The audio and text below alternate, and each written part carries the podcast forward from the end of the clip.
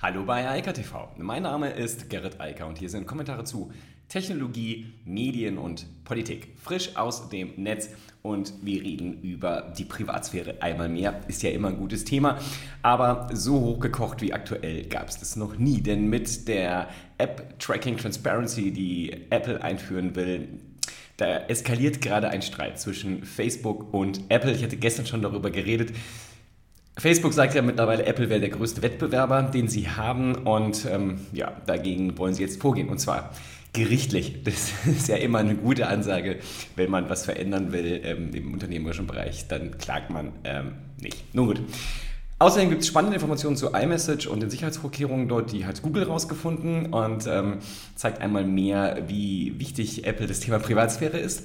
Und dann gibt es eine App, die wohl zurückkehrt bald. Die hat zumindest Geld eingesammelt und ich erinnere mich daran sehr gerne und habe sie auch vermisst und fand, das war immer die beste ähm, Check-in-App, also GoWalla. Und ähm, ja, die wollen zurückkommen.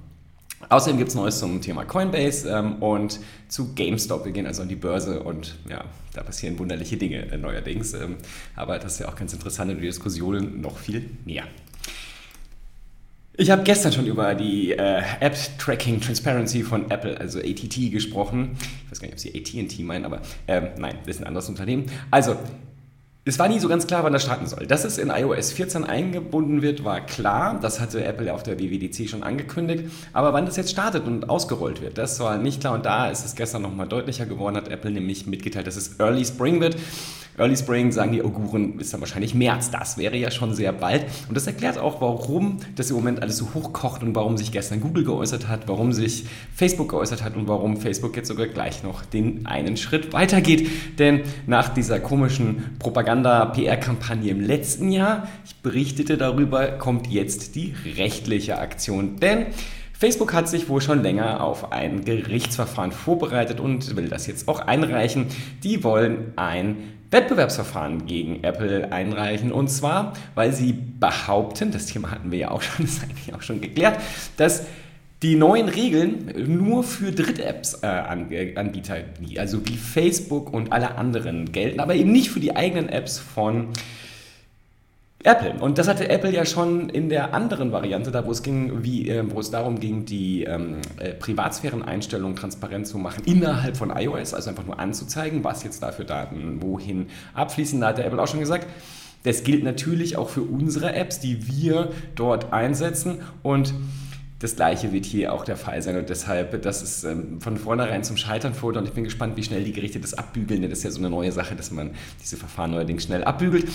Hier streiten jetzt allerdings große Unternehmen, also Facebook gegen Apple und jetzt halt vor Gericht. Und ähm, ja, wie gesagt, so beginnt schon die Eskalation an das, äh, ans Gericht, ist meines Erachtens das Dümmste, was Unternehmen machen können, denn da kommt nichts mehr raus, außer es geht um so Sachen wie Urheberrechte oder Patentrechte, da kann man dann manchmal richtig große Summen äh, rausbekommen, aber hier einen Abwehrkampf zu führen, indem man Gerichte belästigt, das ist nicht klug, glaube ich, und äh, das wird auch draußen nicht gut ankommen. Also gerade Facebook, die mannigfaltige Probleme haben, ähm, die sich jetzt auch noch gegen Apple wenden und Apple, die sagen können, eigentlich sind wir ja Goliath, aber in diesem Fall sind wir ja David, weil wir wollen den Kleinen ja, also den unseren ganzen Nutzern, mir und allen anderen, die iOS-Geräte ja helfen. Wir wollen für mehr Privatsphäre sorgen und genau das ist das, was natürlich für Facebook und auch Google ein ernsthaftes Problem ist, denn diese höhere Privatsphäre sorgt dafür, ist gestern schon gesagt, dass die Analysten schätzen, dass Facebook 7 bis über 10 Prozent weniger Umsatz machen wird. Das ist unangenehm und ähm, das liegt halt daran, dass das Geschäftsmodell von Facebook als auch von Google darauf basiert, die Privatsphäre von uns allen löcherig zu machen und dafür zu sorgen, dass Dritte dann besser Werbung machen können, zielgenauere Werbung. Und genau das will Apple jetzt unterbinden. Zumindest will es uns als Nutzern die Möglichkeit geben, das sehr, dieses Tracking und die Nachverfolgung sehr leicht zu unterbinden. Und ich glaube, da kann niemand gegen sein. Es wäre faszinierend, wenn ein Gericht da auf andere Ideen kommen würde. Natürlich ist es aber so, dass ähm, Apple das letztlich auch nicht nutzen kann. Also das ist natürlich die Situation, in die Apple jetzt kommt. Ähm, sie werden das bei ihren eigenen Werbemaßnahmen, also innerhalb von ähm, iOS natürlich auch nicht einsetzen können. Und das ist auch das, worauf äh, Zuckerberg hier hinaus will. Nur, ich glaube, das schert Apple gerade gar nichts, denn das ist kein Geschäftsmodell von Apple. Das ist äh, mehr so ein Add-on und sie kauf, verkaufen dann lieber äh, den Zugriff oder den Zugang zu Google an Google. Also, dass man, wenn man in Safari auf iOS was sucht, dass man dann bei der Google-Suche standardmäßig landet. Das ist ja Milliarden Dollar wert, die Google an Apple überweist. Und das ist sicherlich auch ein spannendes Geschäftsmodell, aber Werbung zu verkaufen nicht. Bleiben noch kurz bei Facebook. Äh, Facebook hat jetzt das erste Mal eine Entscheidung des Oversight Boards, also der, des Aufsichtsgremiums, das Facebook installiert hat. Das sind ja 20 Journalisten und andere Medienvertreter, Politiker und so weiter, die dort zusammengefasst sind und jetzt die Content Moderation von Facebook prüfen. Und da hat Facebook gleich mal die rote Karte bekommen, denn in den vier Fällen, die dort vorlagen, wurde in drei Fällen gesagt, das, was ihr da gemacht habt, war falsch. Und ich habe es jetzt ein paar Mal gesagt, dafür muss man Facebook auch loben. Das, was sie hier tun, ist richtig wichtig. Sie geben einem relativ unabhängigen Gremium die Möglichkeit, die Entscheidungen, die Facebook-Mitarbeiter treffen, wenn sie Inhalte moderieren, äh, Accounts suspendieren etc., das dann auch nachzuvollziehen. Richtig spannend wird es jetzt aber natürlich bei der Suspendierung von Donald Trump und vor allem der Frage, wie man in Zukunft damit umgehen will. Und ich bin auch sehr gespannt, was das Oversight Board dort sagt. Das, was hier insgesamt sehr interessant ist, ist auch die Herangehensweise. Ähm, der ehemalige Chefredakteur vom Guardian, der auch in diesem äh, Oversight Board sitzt, sagte, Free Speech ist sozusagen das vorherrschende Thema und ist ja auch richtig. Also ähm, die freie Rede, die Meinungsfreiheit ist ähm, äh, vor allem in den USA, Artikel 1 deren Verfassung, äh, natürlich auch eine ganz andere Hausnummer als hierzulande und entsprechend ist das halt zu berücksichtigen, wenn man Inhalte wegmoderiert. Auf der anderen Seite stehen natürlich die Interessen der Nutzer und auch insgesamt der Gesellschaft. Das haben wir ja jetzt gelernt, denn gerade auch Facebook wurde ja benutzt, um Stimmung zu machen und auch den Kongress zu stürmen. Ein ganz anderes Thema. Jetzt sind wir zurück bei Apple und bei iMessage und beim Thema Privatsphäre. Und man kann dort schön sehen, wie ernst das Thema ist, was äh, Pri Privacy angeht und wie ernsthaft äh, Apple das vorwärts treibt. iMessage ist aber ja ein Kerndienst und iMessage ist ein alter Dienst, das ist das Chat, der Chat-Client von Apple, gibt es auch nur für iOS. Ich muss sagen immer leider, weil das letztlich Wäre das auch auf Android und Windows verfügbar, dann wäre es wahrscheinlich der dominierende Chat-Client. Der Vorteil von iMessage war von Anfang an Ende zu Ende verschlüsselt, also das der Goldstandard, den man braucht, wenn man Nachrichten verschicken möchte und einen hohen Schutz, der eine hohe Datensicherheit, einen hohen Datenschutz haben will, die Privatsphäre sichern will.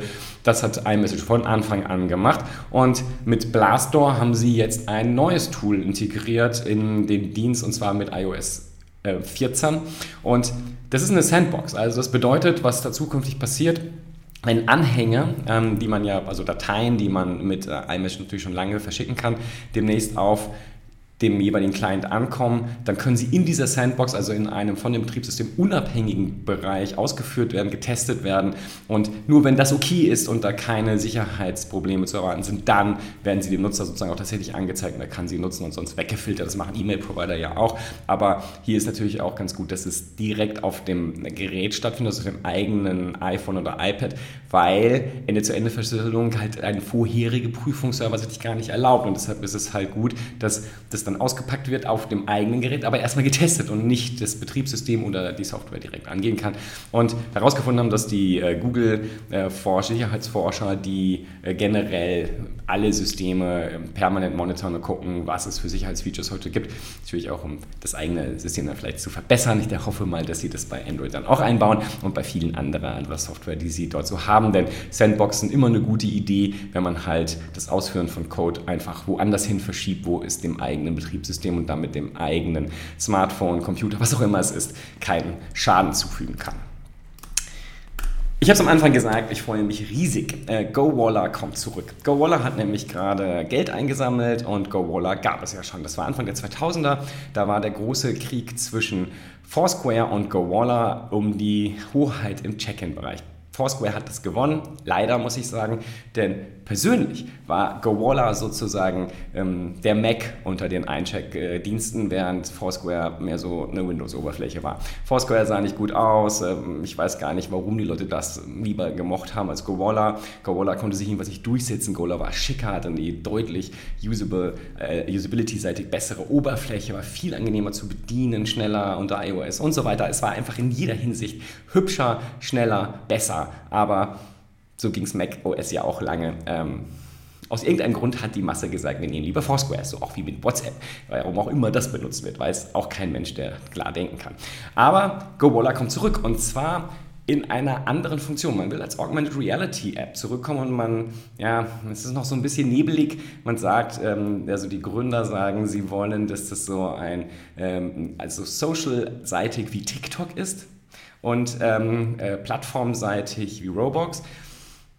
Ich weiß noch nicht genau, was ich mir darunter vorstellen kann. Interessant ist jedenfalls, dass man bei GoWalla sich jetzt äh, schon registrieren kann. Man muss allerdings, wenn man vorab was tun möchte, Geld bezahlen, um lokal wichtige Punkte zu markieren. Das klingt so ein bisschen wie der klassische Check-in-Dienst und die, die jetzt natürlich vorab dort schon die Locations äh, festlegen können, das könnte vorteilhaft sein. Also ich sag mal, Leute aus der Gastronomie, Tourismus, Hotellerie, die sollten sich das vielleicht mal überlegen. Die, die Eintrittshürde ist nicht so hoch, ich glaube 90 Dollar, dann kann man dort schon frühzeitig mitspielen. Und ähm, ich hoffe, dass es ein guter Relaunch wird, denn mit Foursquare bin ich nie auch danach nicht warm geworden und GoWalla das würde ich vielleicht wieder einsetzen. Und das Thema Augmented Reality ist ja per se auch super spannend. Und wenn man sich einfach überlegt, wir werden Brillen jetzt bekommen, es gibt immer mehr, es gibt immer mehr Virtual Reality Headsets, immer mehr Augmented Reality Headsets und äh, demnächst dann auch die ganz normalen Glasses, also die normalen Brillen, die ich ja sowieso trage. Wäre ja schön, wenn da Funktion drin wäre. Und wenn man dann Overlays hat, dann machen natürlich auch Check-in-Dienste noch viel mehr Spaß. Ich bin jedenfalls sehr gespannt, was da kommt. Coinbase hatte ich auch schon. Coinbase geht an die Börse und zwar jetzt definitiv per Direct Listing. Ähm, das war irgendwie auch zu erwarten und passt ja auch sehr gut in den Markt. Wie es genau abläuft, wird sich dann auch noch in den nächsten Wochen, Monaten herausstellen. Aber wir werden jedenfalls die größte Kryptobörse der äh, Welt bald an der Börse haben. Ähm, hoffe ich zumindest. Wäre auch ganz gut und äh, sorgt dann nochmal dafür, dass das ganze Thema Kryptowährungen normalisiert wird. Und das ist ja auch gar nicht schlecht. Und damit sind wir nochmal bei GameStop. Ich hatte das gestern schon. Und das, was da im Moment abläuft, ist schon schon wirklich irre. Und ich habe gestern auch ähm, zwei Sessions auf Clubhouse mir dazu angehört und auch ein bisschen mitdiskutiert. Und ich finde ganz faszinierend, wie unterschiedlich über das Thema in den USA und hierzulande geredet wird. Ähm, erstmal hierzulande, da geht es, da wird viel über den Kleinanlegerschutz gesprochen und wie wahnsinnig das ist, dass die Kleinanleger jetzt hier die Börse manipulieren können und in den USA gibt es eine ganz andere Frage. Da gibt es erstmal die Frage, sind es überhaupt die Kleinanleger, die das machen? Ähm, ich glaube auch, dass den deutschen Finanzjongleur nicht so ganz klar ist, wie soziale Medien funktionieren, obwohl sie das mit Trump ja hätten lernen können, dass häufig... Ähm, im Hintergrund ganz andere Fäden gesponnen werden, als wie das dann hinterher sich in den sozialen Medien darstellt. Die Frage ist nämlich, wer da tatsächlich im Moment das Geld reinpumpt. Ähm, da sind auch große Spieler nämlich dabei und die Frage ist, ob dann tatsächlich die Kleinanleger dort nicht nur das Kleinvieh sind, das hinter die hohen Kurse bezahlt, die dort im Moment immer noch auch nach dem, was gestern passiert ist an der Börse, so gehandelt werden. Also, gestern wo hat, haben nämlich zum Beispiel Robinhood als auch zum Beispiel hier in Deutschland Trade Republic kurzfristig den Handel mit gewissen Titeln inklusive GameStop, aber auch Nokia und BlackBerry und anderen eingestellt. Man konnte nämlich dann nur noch verkaufen, statt auch zu kaufen. Mich es nicht interessiert, ich habe nur die, die Warnmeldung bekommen und dachte so, okay, interessant.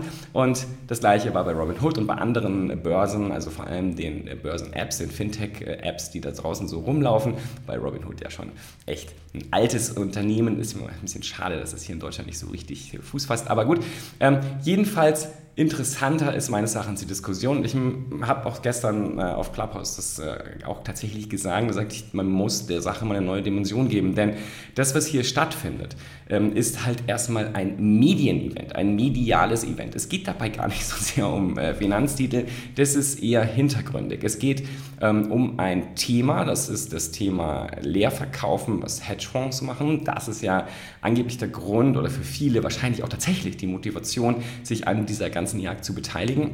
Also die Kurse hochzutreiben, damit die Leerverkäufer hohe Verluste einstreichen. Und das ist ja schon passiert. Also zwei große Hedges mussten ja schon mit, äh, ich glaube, zweieinhalb Milliarden Dollar sozusagen resubventioniert werden und subventioniert werden, damit sie nicht abstürzen. Und das, was dann noch in den nächsten Wochen oder in den nächsten Tagen auch passiert, werden wir sehen, wie das weitergeht. Interessant ist es allemal. Interessant wird auch sein, wie die großen Börsenregulatoren jetzt da eingreifen, vielleicht oder vielleicht auch nicht. Das ist alles offen. Ähm, spannend, aber wie gesagt, finde ich den medialen Teil. Das sind ja die Dinge, mit denen ich mich auch beschäftige, während ich mich mit Finanzen nicht professionell beschäftige. Und das Interessante da ist halt erstmal die pauschale Unterstellung, gerade auch hier in Deutschland, dass das, was da passiert, tatsächlich alles Kleinanleger und vor allem alles die sogenannten Millennials sind, die dann mit ein paar hundert oder tausend Dollar oder Euro die Kurse hochpushen. Und natürlich, theoretisch ist es absolut problemlos möglich, wenn sich Millionen zusammenfinden, die ein paar hundert oder ein paar tausend Dollar investieren, dann kann man mit vielen Milliarden in dem Fall dann logischerweise Börsenkurse bewegen.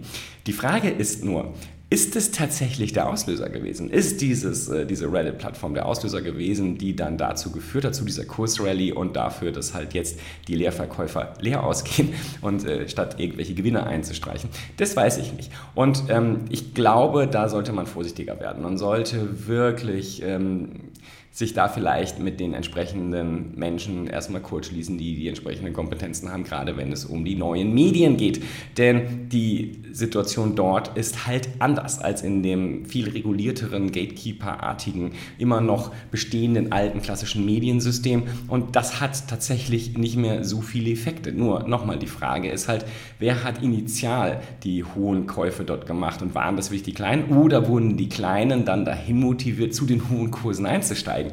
Ähm, und die Rallye dann in Anführungsstrichen mitzumachen, aber auch irgendwann auszubaden. Denn Substanz haben die Unternehmen halt nicht, also zumindest nicht in diesen Kurshöhen. Und insofern wird es für einige ein ganz böses Erwachen geben dass es da natürlich auch ähm, jugendliche Trends und ähm, Jüngere gibt, die sich, äh, naja, äh, da einen großen Spaß machen. Ich habe gestern schon gesagt, das ist eine große Trollerei. Das steht völlig außer Frage. Ob es davon aber Millionen gibt, die so denken und äh, mit ihrem Geld so spekulieren, das wage ich dann doch zu bezweifeln. Aber nochmal, ich glaube, man muss das vor allem erstmal als mediales Event sehen. Man sieht es ja auch, dass die klassischen Medien jetzt ganz fest da drin sind und von gleich davon sprechen, dass die ganze Börse in Gefahr ist und das gesamte Finanzsystem wackelt. Ich glaube nicht, aber ähm, das wird sich zeigen. Das sind ja die Spezialisten in dem Bereich. Ich kann nur aus der medialen Perspektive sagen, hier wird natürlich etwas gekocht, aber wer da tatsächlich der Treiber ist und wer der Getriebene, das werden wir hinterher sehen, in ein paar Tagen, in ein paar, in ein paar Wochen und vielleicht auch, wenn Journalisten dann investigativ mal recherchieren, wie das alles abgelaufen ist und vor allem, wie die Gelder geflossen sind, die großen Mengen am Anfang. Dann werden wir alle viel klüger sein.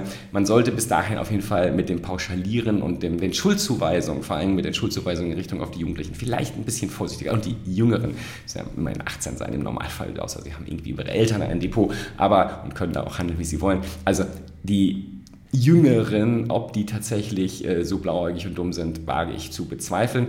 Ob da so viel Ideologie und Politik drin ist, wage ich auch zu bezweifeln. Und ich möchte auch nochmal für die Hedgefonds auch nochmal trotz allem ähm, immerhin ein bisschen Support geben, denn unter dem Strich sind Putz, also Leerverkäufe, Versicherungsinstrumente, das darf man auch nicht vergessen und das Kerngeschäft von Hedgefonds ist auch nicht die Zockerei.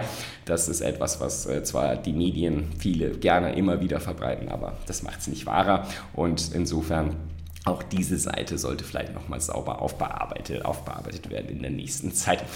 Anyway, das Ganze wird vermutlich weitergehen, ähm, spätestens nächste Woche. Und ähm, ich bin gespannt, wie das äh, sich entwickelt und auch wie die Plattformen da reagieren. Es gab ja auch gestern ganz massiven Widerstand gegen Trade Republic hier in Deutschland und auch gegen Robinhood in den USA, weil er gesagt hat, hier, ihr labert immer von freiem Markt und wenn es da mal drauf ankommt, dann reguliert ihr und sagt, hier darf nicht mehr gehandelt werden. Trade Republic ist heute Morgen auch mit einer Mail an sämtliche Kunden gegangen und gesagt, hier, es tut uns leid, ähm, wir haben aus Sicherheitsgründen und aus Plattformgründen das unterbunden, aber es ist jetzt wieder offen.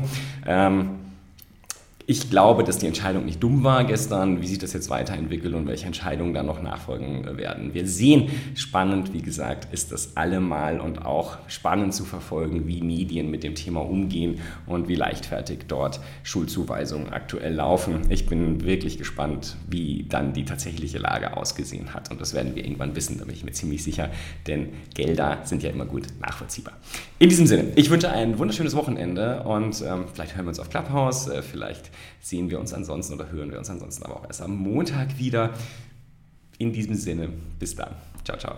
Das war Eika TV frisch aus dem Netz. Unter eika.tv findet sich der Livestream auf YouTube. Via eika.media können weiterführende Links abgerufen werden. Und auf eika.digital gibt es eine Vielzahl von Kontaktmöglichkeiten.